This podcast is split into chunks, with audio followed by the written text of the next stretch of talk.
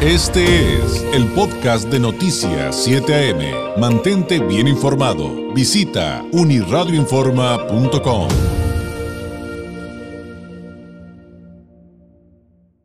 Me da mucho gusto saludar a través de la vía telefónica al doctor Homero Fuentes de la Peña, presidente y socio fundador de ProOncavia, Asociación Civil, médico especialista en oncología clínica, egresado de la UNAM y del Centro Médico Nacional 20 de noviembre del ISTE. Doctor, ¿cómo está? Muy buenos días.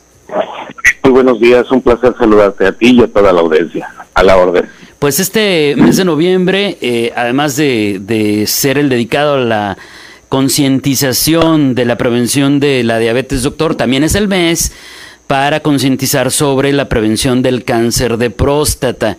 Y tristemente, doctor, pues mire, aquí hay una similitud con el de la diabetes. No, no entendemos. Y en el tema de, del cáncer de próstata, pues parece que tampoco. Lamentablemente, este, ayer me puse a buscar, con motivo de que íbamos a platicar, doctor, pues notas, contenidos, reportes médicos, y el común denominador sigue siendo que los hombres no vamos a nuestro diagnóstico oportuno, doctor. Así es, fíjate que además de ser el mes de la diabetes y del cáncer de próstata, yo ampliaría y te diría que es el mes de la salud masculina, que es el mes azul. Ah, muy bien. Donde además está también el cáncer de pulmón, el cáncer de páncreas, el propio cáncer de próstata que mencionas y la diabetes. Y efectivamente son eh, padecimientos más prevalentes en el hombre y el punto central de esto radica en justamente esta mala conciencia, esta mala educación que tenemos, esta falsa creencia de que somos casi superhéroes porque somos hombres y entonces pues no nos enfermamos y no somos vulnerables y la realidad tácita está en los números. ¿Qué te dice? Pues te dice que desde 2017 a la fecha mueren más hombres por cáncer de próstata en México que mujeres por cáncer de mama en México, lo cual es muy grave, ¿no? Tomando en cuenta las cifras de incidencia tan altas. Así es. Y estaba leyendo un reporte, por ejemplo, del IMSS, que bueno, es un segmento solamente, doctor, que calculan que para el 2050 se va a triplicar el riesgo de cáncer de próstata en nuestro país. Entonces, partamos, eh, a reserva de lo que también usted me señala que es importante comentarle al público, doctor, de cómo debemos de seguir los hombres eh, este este proceso para, para, insisto, el diagnóstico oportuno. Pues a partir de qué edad, eh, qué es lo que hay que hacer y, y todo lo demás, Doc. Bueno, sí, a partir del 2050 se triplicará el cáncer de próstata, pero mucho antes, en el 2030, se triplicarán todas las enfermedades crónico-degenerativas, incluyendo el cáncer de próstata, la diabetes, las enfermedades cardiovasculares, los otros tipos de cánceres si no hacemos algo. Puntualmente hablando del cáncer de próstata, no hay que descubrir el hilo negro, es bien sencillo. Tú tienes que acudir a partir de los 40 años, y esto no es porque lo diga yo, sino porque está escrito en la norma oficial mexicana 048, disponible, por cierto, en forma gratuita en Internet, que te dice de manera muy simple, a partir de los 40 años tú debes iniciar tu protocolo de diagnóstico precoz y de reducción de riesgos para cáncer prostático. Y son dos acciones básicamente las que tienes que hacer. Una, tomarte el marcador tumoral en sangre, que es la detección del antígeno prostático específico. Y dos, ir a una revisión con un médico urólogo o con un médico oncólogo para que revise tu próstata. Y esto se hace, evidentemente, con un tacto rectal. Vamos a decir que no siempre o no en el 100% de los casos es necesario hacer la revisión rectal, es deseable, sin embargo no siempre será necesario y cuando es necesario, créeme que no es una cosa del otro mundo, ni tiene nada que ver con la masculinidad, ni tiene nada que ver con los aspectos de sexualidad o de virilidad de los hombres. Es una exploración que tarda a lo mucho 15 segundos, en donde tocas la próstata, te percatas de su consistencia, te percatas si existe o no una nodulación, y cae el unir esto más el antígeno prostático específico en sangre te da una certeza diagnóstica cercana al 97-98%. O sea que con dos medidas relativamente simples podrías reducir marcadamente las posibilidades de un diagnóstico tardío. Claro. Esto es esencial y está demostrado en el mundo entero pero en México pues seguimos como tú bien dices y como iniciaste, no hacemos caso. Y así pues no se puede, caray. Un, unos segundos pueden cambiar nuestra vida, nuestra calidad de vida o salvarnos la vida. Ahora, esto también nos lleva a hablar, doctor, ya sé que es muy obvio lo que voy a decir, pero, pero hay que hablar de ello, nos lleva a que la detección oportuna nos permite salvar la vida y hoy por hoy se habla de que si logramos eso, si ahí nos viene esta terrible enfermedad, pero la detectamos a tiempo, hay posibilidad de salir adelante y entrar en remisión, ¿no es así? Hay todas las posibilidades del mundo de que te puedas curar. Mira, es bien fácil si tú detectas a un tumor temprano localizado a la próstata, que no por el hecho de no revisarte no va a aparecer algún día, claro. tienes arriba del 95% de posibilidades de salvar tu vida con un procedimiento relativamente sencillo. De no ser así y de detectarlo tarde como sucede, bueno, pues entras en la vorágine y en el espiral dramático de los tratamientos, de la castración, de una serie de medidas que te van a llevar a deteriorar tu calidad de vida y a gastar mucho, mucho dinero si es que no tienes seguridad social y si la tienes, pues a meterte en el, todo este rollo del desabasto y toda la bronca que tenemos en el sector salud, desnudado en estas fechas últimas por la pandemia, pero que ha existido desde hace décadas, ¿no? Entonces, no te compliques la vida, ¿no? Simple y sencillamente revísate, entiende que todos los hombres vamos para allá, que si todos los hombres viviéramos 100 años, todos tendríamos la próstata grande y un porcentaje muy alto tendríamos cáncer prostático, porque es un proceso degenerativo dado por el envejecimiento de los hombres, que se va a tener que presentar tarde que temprano y que hoy es más prevalente porque nuestra esperanza de vida es mayor. Claro. Entonces, es tan sencillo como eso, y a esto asociale los factores de riesgo, particularmente el sobrepeso y la obesidad, asociado de manera radical e importante y documentado científicamente en estudios serios, en estudios científicos indexados, en donde hay más de 1.500 referencias al respecto. ¿no? Sí, ahí no queda duda. De, sin duda es algo que hemos estado platicando eh, en numerosas ocasiones y ya, y ya sabemos esos factores. Eh, número uno, Obesidad, obviamente mala alimentación, ya sabemos que también para todos los cánceres esto es importante, ya no los ha explicado doctor. ¿Qué otros elementos inciden en, en esta posibilidad de cáncer de próstata? Otros elementos que inciden son la actividad sexual.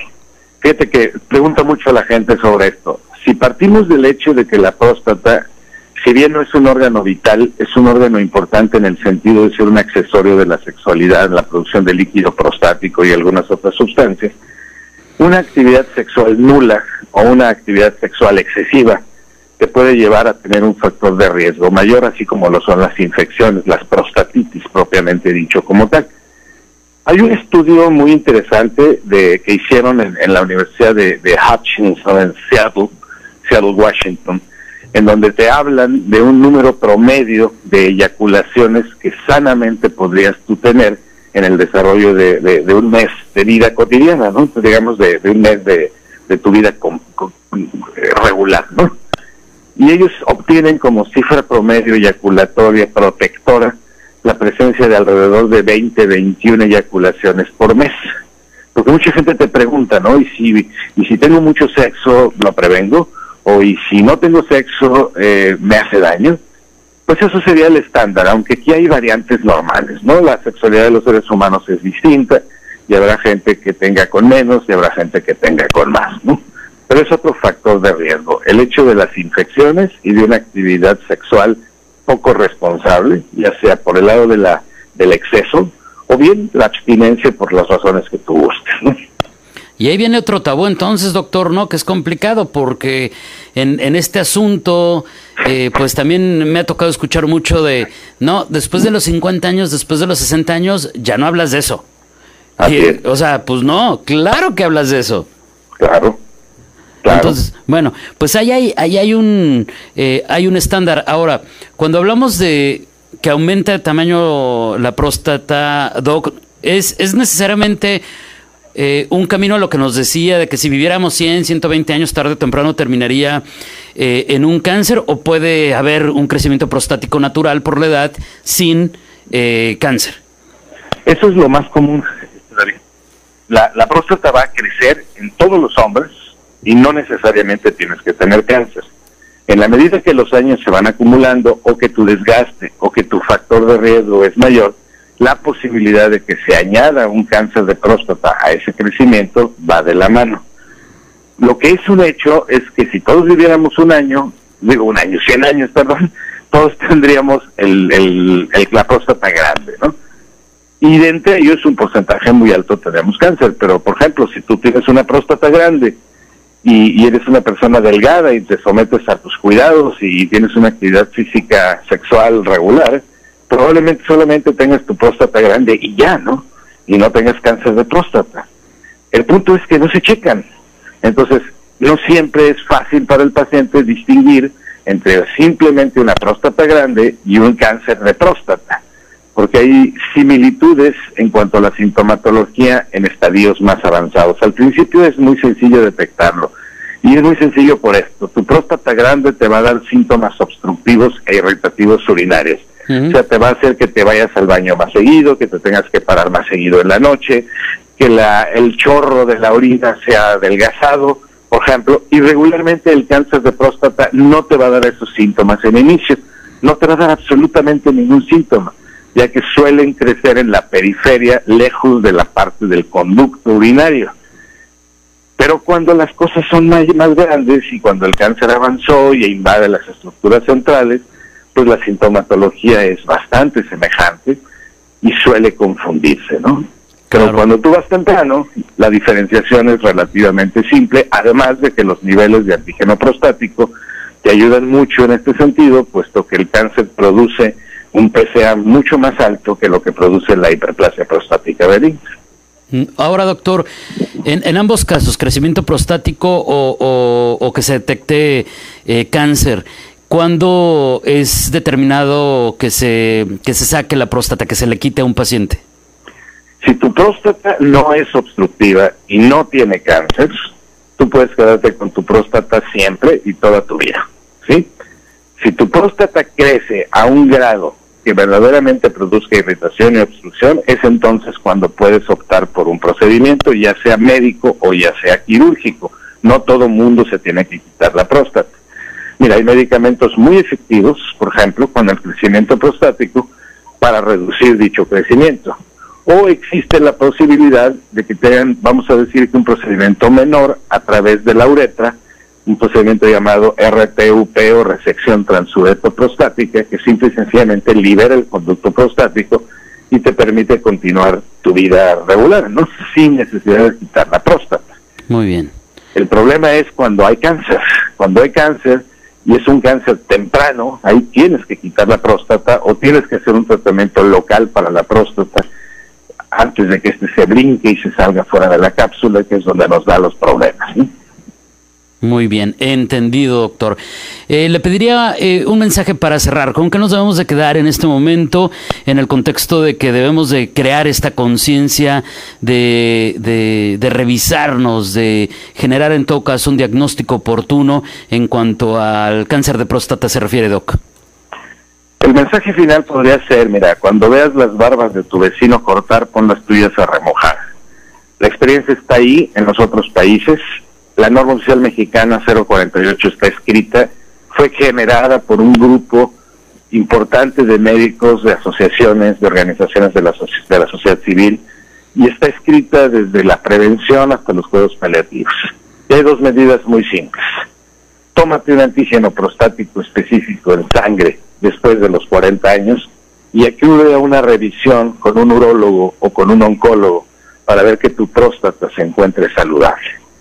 Todo lo que tienes que hacer y te vas a evitar muchísimos, muchísimos problemas y muchísimos gastos. Doctor, le agradezco enormemente como siempre. Un abrazo a la distancia y seguiremos pendientes. Mientras tanto, muchas gracias y buenos días. A tus órdenes, David, es un placer saludarte a ti, y a todo el auditorio, un excelente fin de semana y cuídense que todavía las cosas están bastante feitas en relación al virus, ¿no? Sí, bastante. De hecho, este, pues como que están empeorando y, hay que tener muchísimo cuidado, como dice Doc. Buenos días.